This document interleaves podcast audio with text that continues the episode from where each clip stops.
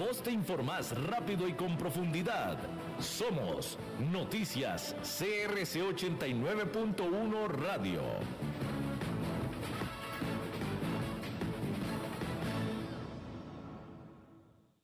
Disfruta de tu verano con las nuevas limonadas con vitaminas de Tropical. Podrás ayudar a tu sistema inmune con la ayuda de las vitaminas C, E y Zinc. Y por supuesto todos los beneficios naturales de una limonada. Abrí, disfruta y cuídate. Nuevas limonadas con vitaminas de Tropical, una deliciosa forma de refrescarte. Noticias CRC 89.1 Radio.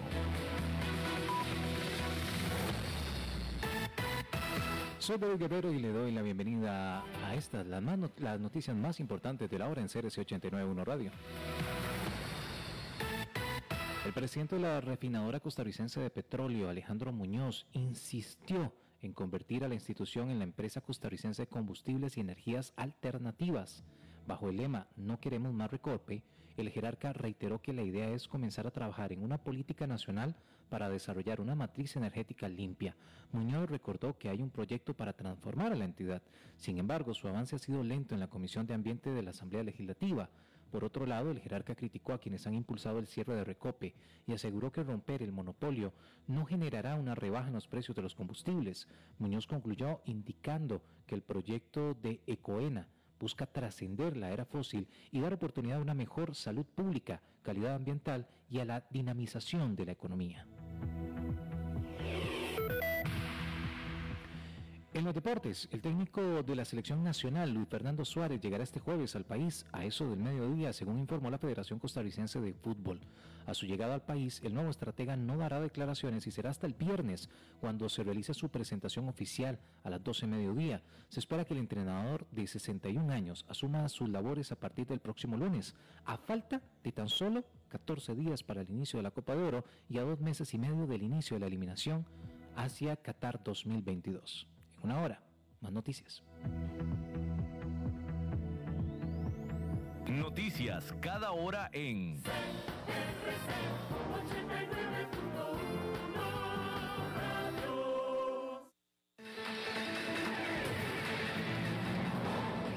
Más noticias en nuestra web, crc891.com. Seguimos en Facebook, Instagram y Twitter como CRC891 Radio y en Telegram como Noticias CRC. Más noticias cada hora.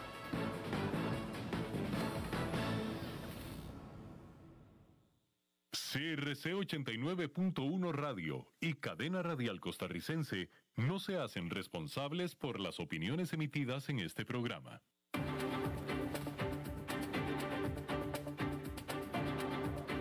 Inicia a las 5 con Alberto Padilla. Un programa diseñado con el objetivo de llevarte diariamente un tema de actualidad, acompañado siempre de reconocidos editorialistas, de lunes a viernes a las 5 de la tarde por CRC 89.1 Radio. A las 5 con Alberto Padilla. Hola, ¿qué tal? Saludos, bienvenidos a esta emisión de A las 5 con su servidor Alberto Padilla. Muchísimas gracias por estarnos acompañando, muchísimas gracias por estar ahí. Estamos transmitiendo en diferentes plataformas, por ejemplo en Facebook Live, en la página de este programa, a las 5 con Alberto Padilla, así como también estamos presentes en podcast, en las diferentes más importantes eh, plataformas para ello, notablemente Spotify, Apple Podcast, Google Podcast.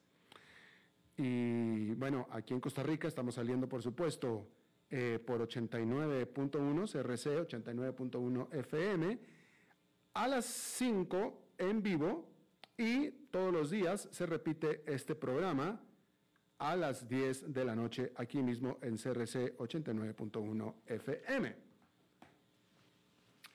En esta ocasión, controlando los incontrolables, el señor David Guerrero, a cargo de los controles, al otro lado de los cristales, y la producción general de este programa es a cargo de la señora Lisbeth Ulet. Bien, hay varias cosas que platicar con usted. Primero que nada, comentarle que la economía mundial está enfrentando serios problemas, como por ejemplo el aumento de los precios la formación de burbujas en varios mercados, cuellos de botella en la cadena de suministros global, todos estos problemas potencialmente de mucha gravedad. Pero la ironía es que estos retos, estos problemas, son resultado de algo que es muy positivo, que es una recuperación económica incluso más fuerte que la esperada. Durante junio, la actividad comercial dentro de los 19 países que usan el euro creció a la tasa más rápida en 15 años, según el muy seguido índice de gerentes de compras de IHS Market. Mientras tanto, en Estados Unidos, durante mayo, los precios de la vivienda subieron al ritmo más rápido registrado para ese mes, alcanzando nuevos máximos debido a la escasez de existencias y a la explosión en la demanda. El precio medio de una vivienda ya existente el mes pasado en Estados Unidos fue de 350.300 dólares según un informe de la Asociación Nacional de Agentes Inmobiliarios. Y esto es un 24% más que el mismo mes que en el 2020. Y el fenómeno es global. Por ejemplo, en los Países Bajos, durante mayo, los precios de la vivienda aumentaron casi un 13% anual, el mayor aumento desde el 2001. Pero a nivel global, la economía claramente todavía está tratando de resolver problemas dentro del sistema.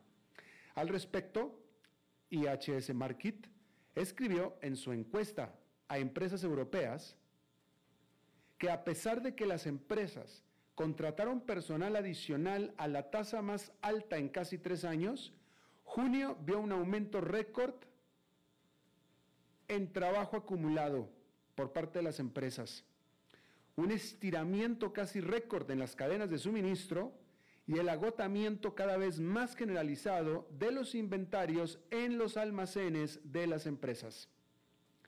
Con todo, las propias empresas tienen una visión optimista del futuro y los economistas están impresionados por las cifras que están registrando las grandes economías como Estados Unidos, la eurozona y China. Esto complica la vida de los responsables de la formulación de políticas económicas y monetarias para quienes sus estimaciones originales han cambiado por completo y por tanto también su perspectiva futura. La economía está en un auge, pero gracias a los niveles de estímulos sin precedentes pero arrojar demasiada gasolina al fuego corre el riesgo de un sobrecalentamiento. IHS Market señaló que en Europa los precios de los bienes y servicios aumentaron a un ritmo sin precedentes, a medida que la demanda continúa superando a la oferta.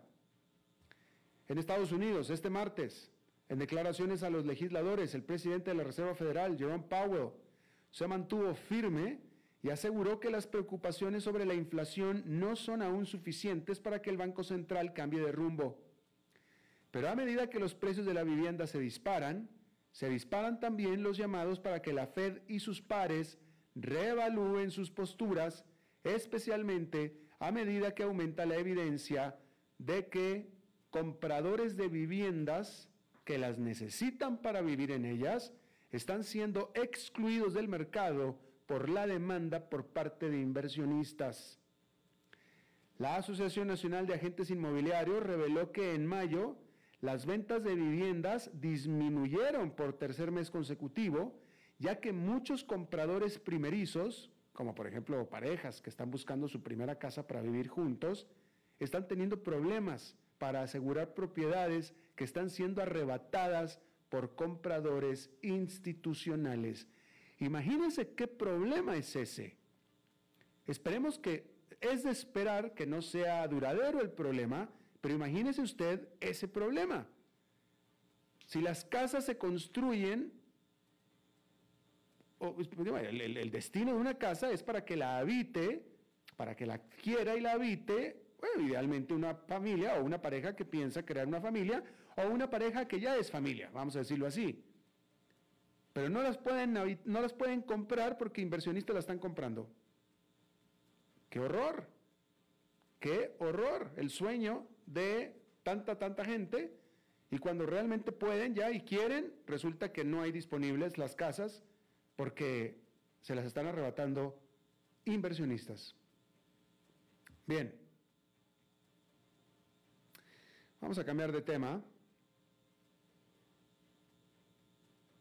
Y vamos a decir que por un rato nada más, solamente por un rato, este martes, pero Microsoft entró en el club más exclusivo del mundo, tanto exclusivo es este club que solamente tiene un solo miembro, y es ser una empresa con un valor de mercado superior a los 2 billones de dólares. El martes, este gigante tecnológico se convirtió en la segunda empresa estadounidense que cotiza en bolsa en obtener tal distinción, uniéndose así a Apple. La gigante petrolera Saudi Aramco, de Arabia Saudita, que salió a bolsa en 2019, había cruzado la marca, pero luego cayó con los precios de su único producto, es decir, el petróleo. Su capitalización de mercado de Saudi Aramco el martes estaba por debajo de 1,9 billones, o sea que le falta todavía. En cambio, Microsoft ha duplicado su valor en poco más de dos años. Eso gracias en parte al COVID-19. La pandemia significó que la gente pasó más tiempo en sus dispositivos, aumentando la demanda de las computadoras de Microsoft, sus sistemas de juegos y su plataforma de computación en la nube. Asimismo, el rally generalizado del mercado de valores, impulsado por los programas de estímulo de la era de la crisis, ha sido una gran catapulta para las acciones tecnológicas en general y las de Microsoft en particular. En abril, Microsoft reportó que sus ventas al primer trimestre aumentaron un 19% anual a casi 42 mil millones de dólares. El valor de mercado de Apple superó los 2 mil, mejor dicho, el valor de mercado de Apple superó los 2 billones de dólares en agosto pasado y actualmente se sitúa por encima de los 2,2 billones. Amazon y Alphabet, la empresa matriz de Google, también compiten por superar el umbral de los 2 billones. El martes, estas empresas estaban valoradas en casi 1,8 billones y casi 1,7 billones respectivamente. Y ya que estamos hablando de billones, hay que decir que es de conocimiento público que la pandemia benefició a los ricos del mundo ya que la rápida intervención de los gobiernos y los bancos centrales desencadenó un repunte sísmico del mercado de valores y elevó los precios inmobiliarios a pesar de la, recesión mundial.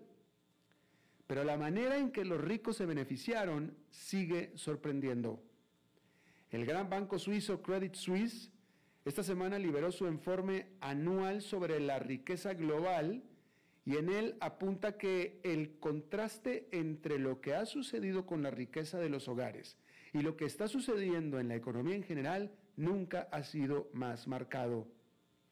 El banco descubrió que en el 2020 se generaron 28,7 billones de dólares en riqueza mundial y que los países más afectados por la pandemia de COVID-19 a menudo han sido los que registraron las mayores ganancias.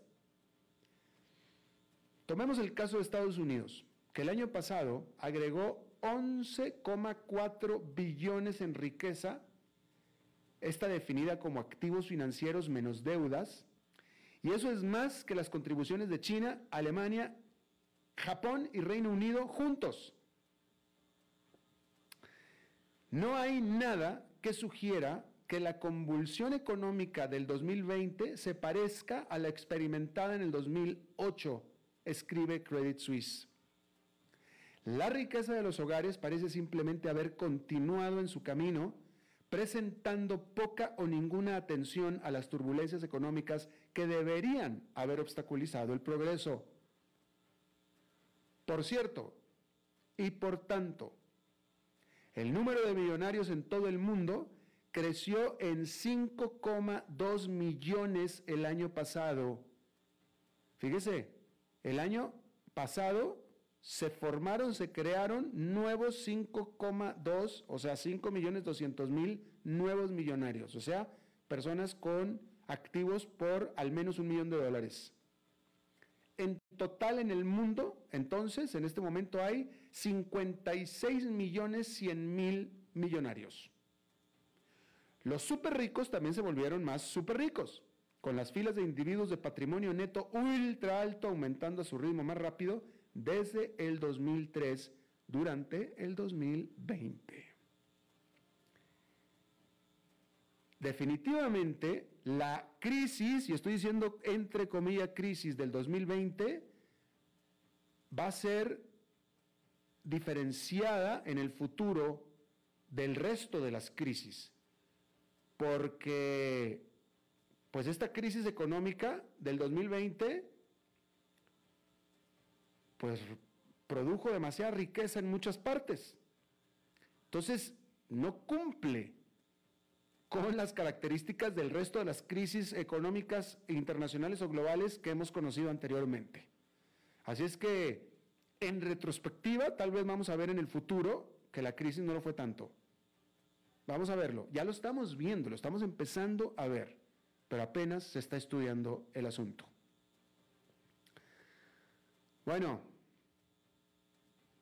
en internacionales, el Apple Daily el diario Prodemocracia más crítico de Hong Kong cesará actividades a partir de este jueves, víctima de la represión bajo la Ley de Seguridad Nacional que China impuso en el territorio el año pasado.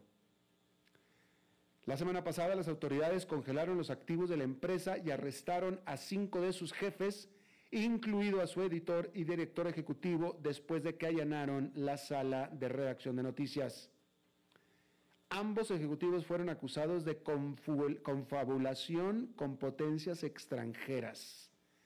Ya sabemos de dónde Daniel Ortega agarró el script, ¿no?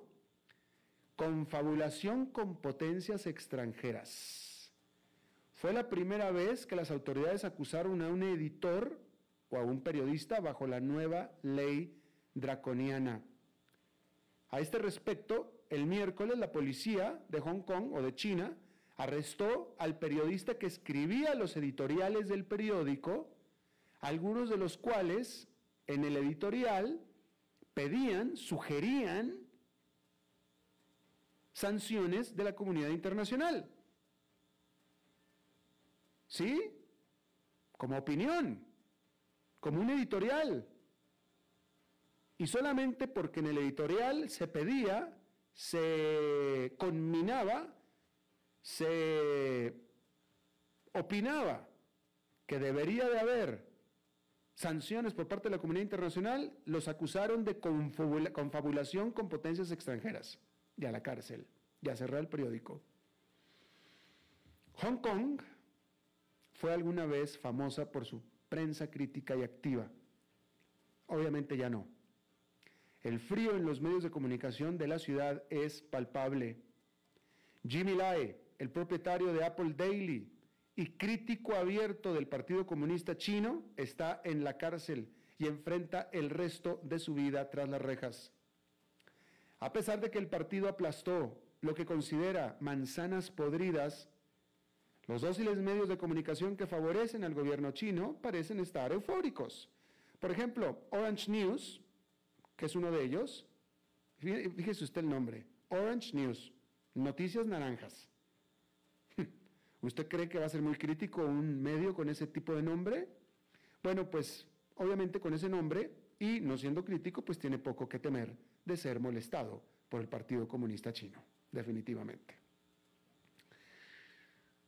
Bueno, resulta que Rusia se siente víctima, no victimaria, porque durante dos cumbres que tuvieron la semana pasada, líderes occidentales criticaron a Rusia por su comportamiento agresivo y abusos contra los derechos humanos. Nalbani, etcétera, etcétera. Pero ahora es el turno de Rusia de subir al podio. La conferencia de Moscú sobre seguridad internacional, dirigida por el Ministerio de Defensa del país, comenzó este miércoles con un discurso del veterano ministro de Defensa ruso.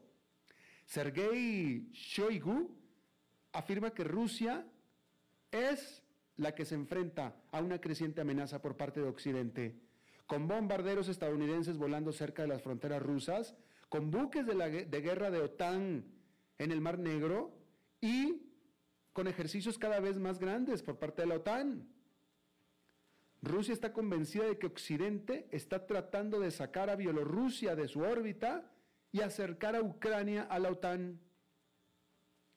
Pero Europa no es la única preocupación de Rusia. Una de las primeras sesiones de esta conferencia abordó Asia. A principios de este mes, la Armada de Rusia realizó su mayor ejercicio en el Océano Pacífico desde la Guerra Fría a solo unos cientos de kilómetros de Hawái. Y es que resulta que tanto para Rusia como para la OTAN, China ocupa un lugar preponderante en su lista de amenazas. Cambiando de tema, Sotheby's, esta casa de subastas de 277 años de antigüedad, este miércoles puso a la venta a la Internet. ¿Sí? A la Internet. Y las ofertas comienzan en mil dólares y la subasta durará una semana. Concretamente, a la venta está el código del primer navegador web, que fue escrito por Sir Tim Berners-Lee mientras trabajaba en el CERN, que es el Laboratorio Europeo de Física de Partículas, hace tres décadas.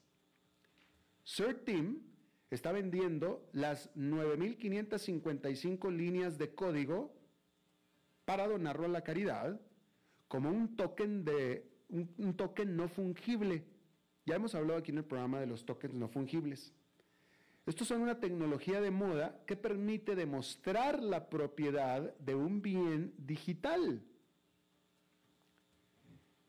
Las NFT, que son estos tokens no fungibles, NFTs, existen en blockchains, esta tecnología que también se utiliza para registrar transacciones en criptomonedas. En marzo, un NFT de un collage digital de un artista llamado Beeple se vendió en 69 millones de dólares. Los tweets y videos de momentos deportivos famosos han sido también todos vendidos como NFTs. Los escépticos se preguntan si estos tienen en realidad algún uso práctico. Y es que, por ejemplo, el que vaya a comprar el código de Certim puede hacer poco en realidad con él más allá de presumirlo. Lo puede presumir, pero es que no lo puede enseñar. Pero Sir Tim es más optimista y llama a los NFTs como las últimas divertidas creaciones de la Internet. Bueno, hay que decir que los cuidadores, del zoológico de San Francisco lo describieron como de vuelta a su vida normal de lemur al referirse a Maki, un lemur de cola anillada de 21 años de edad después de que sufrió un extraordinario secuestro el año pasado.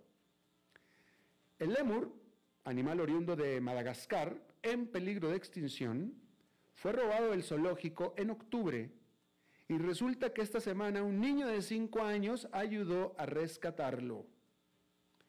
Este niño de edad preescolar, James Trin, vio a la criatura en el patio de recreo y le avisó al director de la escuela, quien pensó que se trataba de un mapache. Resulta que era un lemur. Era el lemur. Por su heroísmo, este niño, James, obtuvo un certificado de manos del alcalde de la ciudad y una membresía vitalicia al zoológico de San Francisco.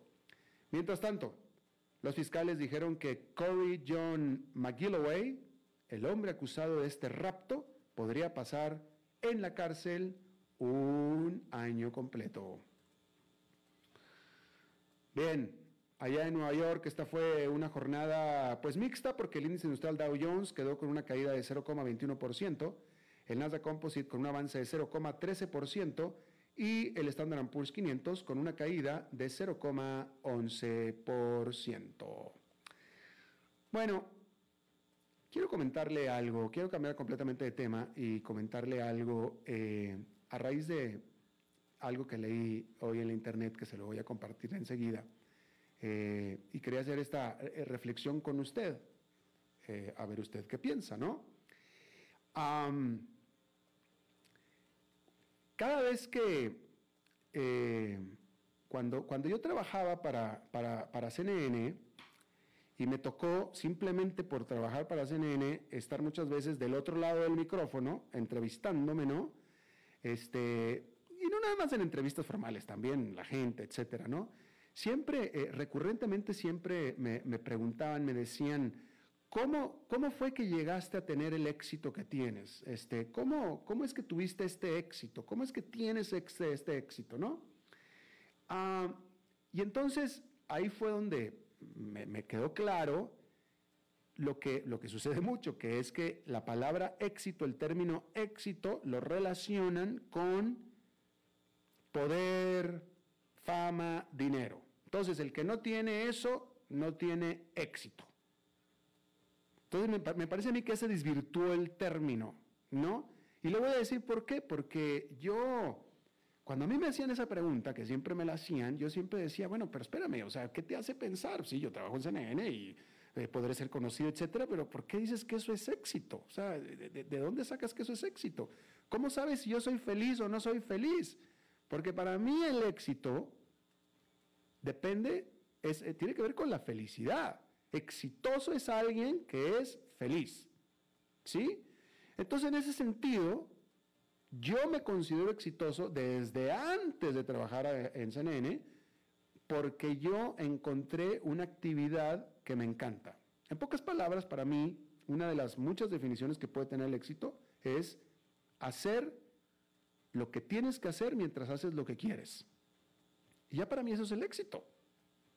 ¿Sí? Entonces yo, yo, yo tenía éxito desde antes de trabajar para CNN, ¿no?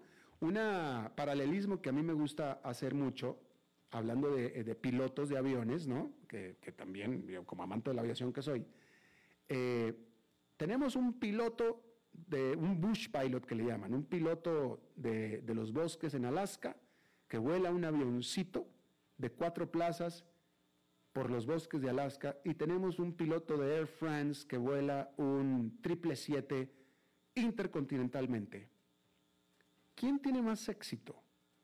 Los dos aman su trabajo, los dos lo aman. Los dos son pilotos. ¿Quién tiene más éxito, el de Air France o el piloto de Alaska? Los dos tienen éxito porque los dos aman su trabajo. Difícilmente alguien me va a decir que el de Air France es más feliz que el de Alaska si los dos aman lo que hacen. ¿Sí? Los dos son igual de exitosos. Bueno, eh, de tal manera que para mí, si yo conozco a un carpintero que vive muy modestamente, pero que ama su oficio y por tanto vive contento, vive feliz. Y conozco a una persona muy acomodada, con mucho dinero, que recibió una gran herencia, es rico y vive sumamente infeliz por cualquier otra razón, para mí el exitoso es el carpintero, definitivamente. ¿No? Bueno, todo esto se lo comento porque eh, le encontré este, este, este, esta reflexión que dice 10 señales de que estás teniendo éxito en la vida, aunque pienses lo contrario, y que yo suscribo y que se relaciona muchísimo con mi manera de pensar con respecto a lo que es éxito. Esto se lo acreditan a Selecciones México, eh, la revista Selecciones. No sé si sea cierto o no, puede ser que no, no sé, no me consta, es una cosa random que encontré, pero sin embargo suscribo 100% estos 10 puntos que indican que estás teniendo éxito en la vida, aunque pudieras pensar lo contrario si es que no tienes dinero, no tienes o mucho dinero, o no tienes mucho poder, o no tienes mucha fama. Pero si tienes y haces y llevas a cabo estos 10 puntos, definitivamente estás teniendo éxito, aunque no tengas mucho dinero, aunque no tengas mucha fama, aunque no tengas mucho poder. Uno, no tienes miedo a pedir ayuda. Dos, tú pones tus propias normas. Tres, te alejas de las cosas y las personas que no te hacen sentir bien. Tienes ese poder y lo ejerces de alejarte de las cosas y las personas que no te hacen sentir bien. Cuatro, has aprendido que los fracasos son parte del crecimiento personal. son parte de tener éxito. Cinco, te rodeas de personas que te ayudan, de una manera u otra, pero te ayudan. Seis, no te quejas mucho. Siete, celebras los éxitos ajenos. Ocho, aceptas que hay cosas que no se pueden cambiar. Nueve, no te importa lo que piensen los demás. Y diez, eres feliz. Y esas son las diez señales de que estás teniendo éxito en la vida, aunque pienses lo contrario. Y yo suscribo 100% esto, definitivamente. Bien, antes de ir a una pausa, déjeme nada más otro comentario más, porque hoy, fíjese este dato, este 23 de junio se cumplieron 90 años del primer vuelo alrededor del mundo. ¿Sí? 90 años, ni siquiera 100, 90 años del primer vuelo alrededor del mundo el 23 de junio de 1931. Salió el avión. Ocho días después regresó al mismo punto el 1 de julio de 1931. ¿Por qué esto es importante o notable? Fíjese el poco tiempo que lleva en realidad la aviación. ¿Sí? 90 años del primer vuelo alrededor del mundo. Hace apenas 90 años tuvimos la tecnología y la capacidad suficiente para realizar un vuelo alrededor del mundo. Apenas, apenas 90 años. Hay gente viva en este planeta, mucha gente viva en este planeta en plenas facultades que cuando nacieron y eran niños, no había todavía aviones, vuelos comerciales transatlánticos, no había. No había, no había los vuelos así con aviones grandes, etcétera, no había.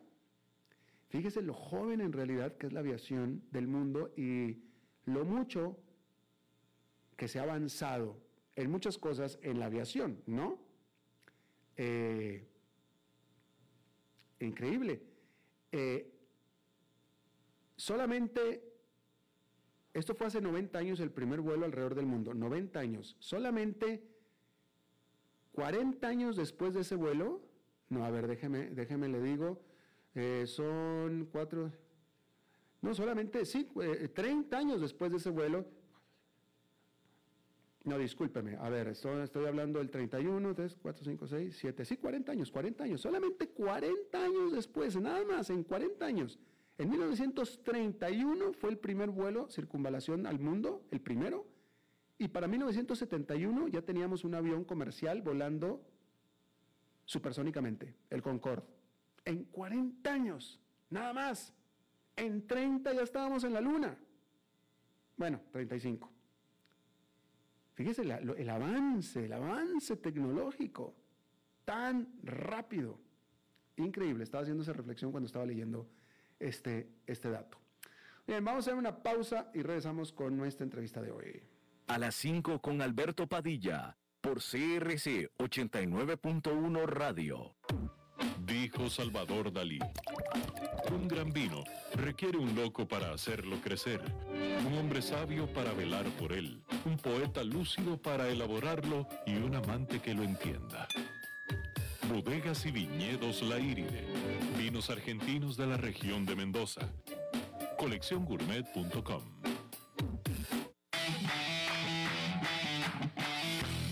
Los deportes, aquí en CRC 89.1 Radio.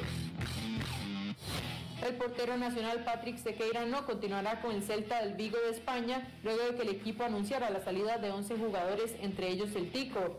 Sequeira estaba cedido con opción de compra, sin embargo el equipo español no tomó la decisión de ficharlo para la próxima temporada. De esta forma el joven de 22 años deberá regresar al Real Unión, dueño de su ficha en la tercera división del país. El Club Sport Cartaginés anunció esta mañana la salida del futbolista panameño Román Torres, quien llegó la temporada anterior al equipo brumoso. Torres regresaría a su país para jugar con el San Miguelito la próxima campaña, según informaron medios de ese país. Torres jugó el certamen anterior 16 partidos y marcó un gol. Y en el campo internacional, España aplastó 5 por 0 a Eslovaquia en la Eurocopa y avanzó a la siguiente ronda de la competición, mientras que Suecia también selló su boleto a la siguiente ronda tras vencer 3 por 2 a la selección de Polonia. Por otro lado, a las 6 de la tarde en la acción de la Copa América, Brasil y Colombia se medirán por la actividad del Grupo B.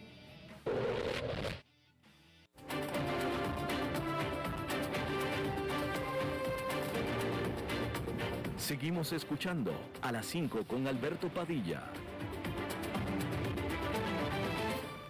Muchas gracias por continuar con nosotros. Déjeme informarle que en Estados Unidos Anthony Fauci, el experto número uno de enfermedades infecciosas y eh, consultor, asesor de la Casa Blanca al respecto, advirtió que la variante Delta del coronavirus altamente transmisible, es hoy responsable del 20% de los casos de COVID-19 en los Estados Unidos. Un reporte por parte del Centro del Control de Enfermedades, la CDC, predijo o estima que esta variante Delta podría convertirse en la dominante, la variante dominante en el país tan pronto como para mediados de julio.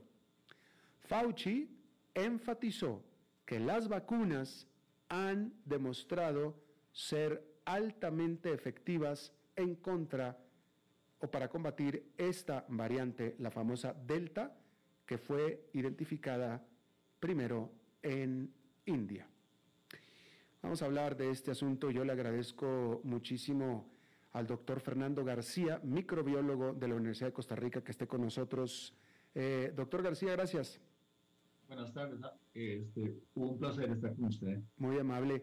Eh, bueno, yo creo que la primera pregunta, ¿usted está de acuerdo con eh, lo dicho por Anthony Fauci en el sentido de que de la preponderancia, de la importancia de esta variante Delta en particular y que las vacunas efectivamente son efectivas en contra de esta variante también? Eh, sí, en ambos casos. Eh, el hecho de que nosotros tengamos en este momento diversas variantes del de virus SARS-CoV-2 no es, no es una sorpresa, es algo que se esperaba. De hecho, existen decenas de variantes diferentes. Cada una de ellas tendrá sus mutaciones distintas y cada una de ellas cambia sus propiedades en su capacidad infecciosa. Eh, y, lo que estamos viendo es un fenómeno natural, enteramente natural de las enfermedades infecciosas, como en este caso. Y lo que va a suceder es que van a, continuar apareciendo nuevas variantes. En ese contexto, el que surja una variante, vamos a ver, en un país con una población tan grande como la India, con tantas personas infectadas, es un buen espacio, un buen momento para que surjan nuevas variantes como en este caso. Ajá. Estas variantes de desarrollo son seleccionadas eh, por su capacidad para transmitirse, para causar contagios, eventualmente también para causar enfermedad y muerte. Hay que entender que una mayor transmisión de un virus en particular no necesariamente se traduce en más enfermedad o en más muertes. En este caso en particular, esta es una variante que tiene eh, una mayor tasa de contagio, y en consecuencia se empieza a transmitir más rápidamente entre las poblaciones. Eh, ok, o sea que lo que usted está diciendo es que eh, hay más variantes y estas variantes tienen todas las características de ser más transmisibles y más agresivas. Algunas, otras menos transmisibles menos infecciosas y menos causantes de daño en el ser humano. Eh, y, ok, y digamos, la mayoría son de unas, de la mayoría son de otras, son 50-50. La, mayoría en, estos momentos de las variantes que se han identificado y estamos hablando de varias decenas de estas variantes del SARS-CoV-2 eh, son eh, de interés, ese es el nombre que se les da, variantes de interés, pero no se les considera en, este momento de una variante de, de preocupación. Existen en estos momentos cuatro de esas variantes que se consideran de un riesgo mayor. La variante alfa, que fue la que se originó en Reino Unido, la variante beta que se, se originó en Sudáfrica, la gamma, que es de Brasil y de Japón, y en este caso la Delta, que sería la cuarta variante de impacto importante en términos de contagio. Pero existen otras decenas de este virus que andan circulando y que tienen un impacto mucho menor. Ajá. y pregunta, las vacu la vacuna, las vacunas que, que están ahora disponibles, eh, en general son efectivas para todas estas variantes. Correcto. En estos momentos se estima que es así. Vamos a ver, esto lo estamos discutiendo casi que en tiempo real, eh, porque surgen muchas variantes continuamente, algunas desaparecen, otras se mantienen, pero en este caso los datos que se tienen disponibles pues en estos momentos es que estas variantes que les estoy mencionando tienden a ser un poquito más contagiosas que la, la cepa del virus original. Eh, y eso parece que es parte de la historia natural de propagarse este virus. Eh, y se estima que entre un 20 y un 50% de incremento en la transmisibilidad de estas nuevas variantes que les estamos mencionando. Eh, por eso es que se transmiten, si se transmiten más, pues entonces vamos a ver más casos por estas variantes en particular. Esto no se traduce necesariamente en un mayor grado de enfermedad o en un mayor grado de muerte. necesariamente. Solamente un mayor grado de transmisibilidad. Correcto. No, no, Perdón. Ahora, ahora, los datos que se tienen en estos momentos es que eh, hay una disminución, digamos, en la capacidad de neutralizar estas variantes tanto en las personas que sufrieron ya una infección natural como en las personas vacunadas. Pero la disminución, aunque es eh, relativamente importante, no es drástica, de manera tal entonces de que la respuesta inmune de las personas eh, que sufrieron una infección natural, así como las personas que han sido vacunadas, tienen un grado importante de protección contra estas variantes. A ver, esa parte no se la entendí. Entendí que las vacunadas, las personas vacunadas tienen un alto grado de protección. ¿Las no vacunadas también? Las personas que sufrieron infección. Ah, que ya, que, tienen anticuerpos, pues. Correcto. Ya, ya, ya, ya. Una pregunta. Eh, e, ¿Esto quiere decir que aquellos que no están vacunados es decir, si tenemos estas variantes que son mucho más transmisibles, por lo tanto son mucho más eh, eh, infecciosas, mucho más fáciles de agarrar, de pescar, digámoslo así, entonces quisiera esto decir que aquellos no vacunados corren incluso más riesgo que antes. Eh, ¿Que antes? Sí, sí, claro, vamos a ver, si las personas no tienen inmunidad, sea porque no se infectaron previamente con las variantes naturales del virus o bien no han sido vacunadas y no tienen una respuesta inmunológica contra estos virus, obviamente pues entonces hay, un incremento de un contagio mayor. Pues hay un riesgo mayor de contagio. Lo cual en teoría debería de ser un aliciente mayor aún para que se vacunen, ¿no? O sea, yo creo que es algo sumamente importante. Este, el hecho de que nosotros tengamos en este momento una vacuna es una luz al final del túnel en esta crisis sanitaria, sin duda alguna. Es decir, la historia de una enfermedad infecciosa es muy distinta si uno tiene medidas de control a que si no las tiene. En este caso en particular, tenemos, eh, y yo creo que este es un hito histórico, que en menos de un, en, menos de un año de iniciada una crisis sanitaria, se tenga una vacuna que tiene una eficacia.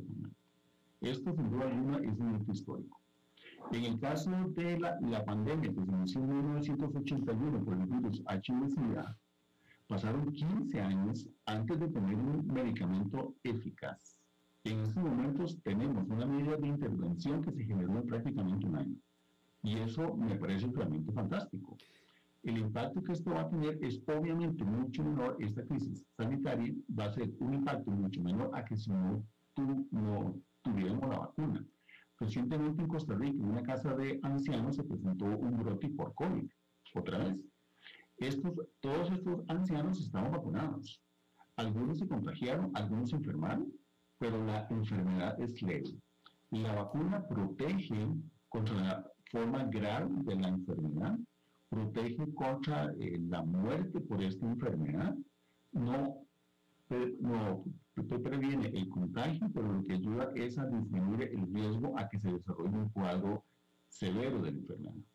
Ah. Entonces, eso significa que esto es justamente lo que nosotros estamos viendo. Al final del turno, nosotros vamos a ver que vamos a pasar de una condición de epidemia o pandemia a una condición de endemia, de una forma muy similar a lo que tenemos con el virus de influenza todos los años. Estos virus van a continuar circulando, posiblemente van a surgir nuevas variantes, eventualmente también será posible que nos tengamos que vacunar una vez cada seis meses, una vez al año, con cada una de las nuevas variantes que empiezan a circular en las poblaciones humanas. Eh, doctor, eh, hoy conocí o supe, conocí, bueno, no, supe porque ya la conocía esta persona, pero eh, resulta que aquí en Costa Rica es la primera vez que me lo topo, yo lo, había visto en Estados Unidos, pero no en Costa Rica, conocer a una persona, yo diría que en, en, situación de riesgo, porque es alguien mayor de 60 años, que no se quiere vacunar. Yo no me vacuno y no se vacunan. Eh, usted como doctor, ¿qué le diría a estas personas? ¿Cuáles son los riesgos? Estas personas, eh, eh, deduzco que no se quieren vacunar porque le tienen miedo a la vacuna, creen que la vacuna le va a hacer algún daño. Pero yo, quiero, yo, quiero pensar que en este momento el verdadero riesgo está en contagiarse, no en que la vacuna te vaya a hacer algo. Vamos a ver, en todo caso, todas las vacunas y más aún así, todos los medicamentos que se utilizan, todos los medicamentos que se utilizan tendrán efectos secundarios. Y, lo que se utiliza en las poblaciones humanas son aquellos estos medicamentos que, no son, que son no solamente eficaces, sino que también tienen un grado de daño muy bajo en los seres humanos. En estos casos en particular se ha visto, obviamente como cualquier otro médicamente con estas vacunas que se presentan efectos adversos en las personas. Dolor en el sitio de función, eh, tal vez un dolor de cabeza, dolor en el cuerpo. Eh, en algunos muy pocos casos se han presentado ocho tipos de complicaciones, pero numéricamente, estadísticamente y por mucho, la diferencia de los beneficios superan sustancialmente a los pocos efectos adversos que se ven. Y las consecuencias uno las tiene que medir no solamente en el plano individual, sino también en el plano colectivo. Exacto. Yo me vacuno y me protejo a mí mismo, pero de la misma forma yo protejo a las personas que están en mis círculos inmediatos, a mi familia, a mis contactos, a los compañeros de trabajo, a las personas que comparten conmigo el sistema de transporte, eh, las personas que van conmigo a los restaurantes o al gimnasio y compartimos los diferentes espacios. Entonces, es no solamente una responsabilidad individual, sino también una responsabilidad colectiva, social. Exactamente, precisamente. Eh, y además, eh, va a ser imposible poder alcanzar, o sea, la única manera de poder hacer de una comunidad inmunidad de rebaño es que la gran mayoría se vacune. De otra manera no va, no va a ser posible. Exacto. Vamos a ver, la cifra exacta de cuántas personas tenemos que vacunar para que se logre la inmunidad de rebaño ronda entre un 70 y un 80% aproximadamente. No hay una cifra exacta para eso.